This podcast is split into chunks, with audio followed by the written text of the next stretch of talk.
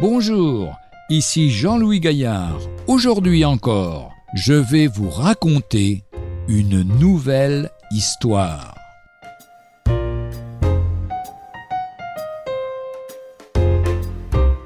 Dieu m'aime.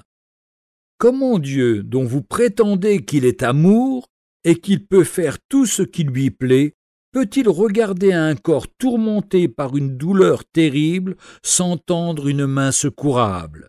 La question était posée par une jeune fille, autrefois heureuse, qui s'était gravement blessée en tombant d'un cheval et avait entendu par hasard les médecins dire impotente à vie.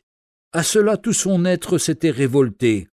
Le visiteur chrétien à qui s'adressait cette parole amère demanda mon enfant, est-ce que cela t'a fait très mal lorsqu'on a mis le plâtre Mal, c'était terrible, monsieur, répondit-elle. Est-ce que ton père n'était pas présent? Bien sûr qu'il était là. Et il les a laissés te torturer? Il aurait pu les arrêter.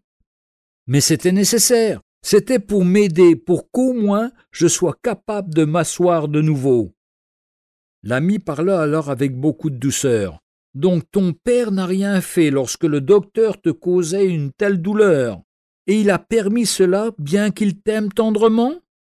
Le regard de la patiente, avec une subite lumière dans les yeux, croisa celui du visiteur.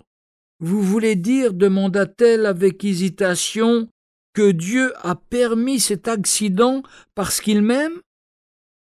Il inclina la tête, incapable de répondre. Pas très intéressant pas très intéressant.